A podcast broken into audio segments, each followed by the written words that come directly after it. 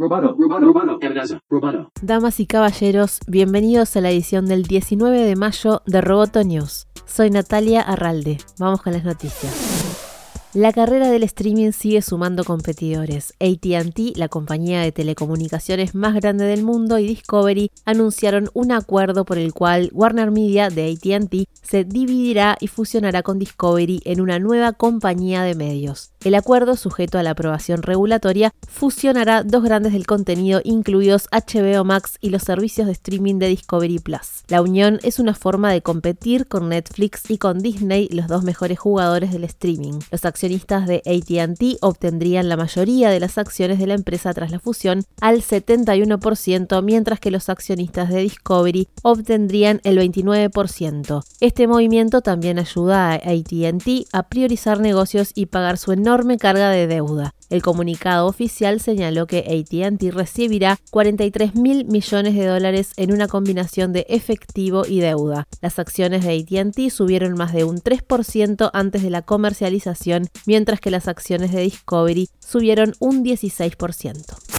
Amazon dijo que seguirá prohibiendo a la policía utilizar sus herramientas de reconocimiento facial. En junio, el gigante tecnológico anunció que iba a aplicar una moratoria de un año en el uso policial de su tecnología, alegando que la pausa podría dar tiempo al Congreso para promulgar salvaguardias contra el mal uso del reconocimiento facial. La empresa confirmó el martes la ampliación de esa prohibición hasta nuevo aviso y sin dar más detalles. La medida del año pasado se tomó en medio de protestas generalizadas por la brutalidad policial y la preocupación de que la tecnología de reconocimiento facial sea defectuosa especialmente al analizar los rasgos de los afroamericanos. En ese momento Amazon pidió a los gobiernos que pusieran en marcha normas más estrictas para regular el uso ético de las tecnologías de reconocimiento facial. Su prohibición fue seguida por Microsoft y por IBM que hicieron anuncios similares. La semana pasada, una coalición de grupos activistas pidió que Amazon dejara de vender permanentemente su sistema de recognition y el martes dijo que la empresa debía comprometerse a desechar el sistema.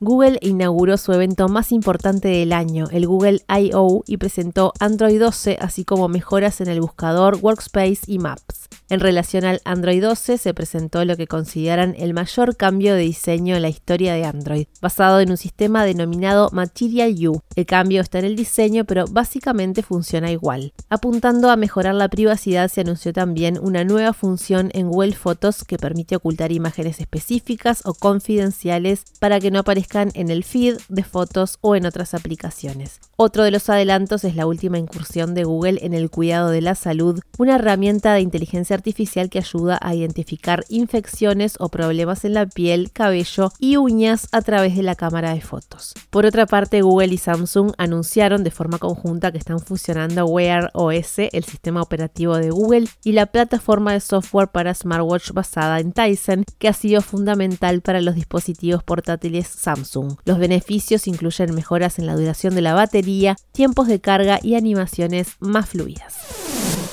Roboto News es parte de Dovcast. Te invitamos a seguirnos en www.amenazaroboto.com, arroba amenazaroboto y facebook.com barra amenazaroboto. Roboto News.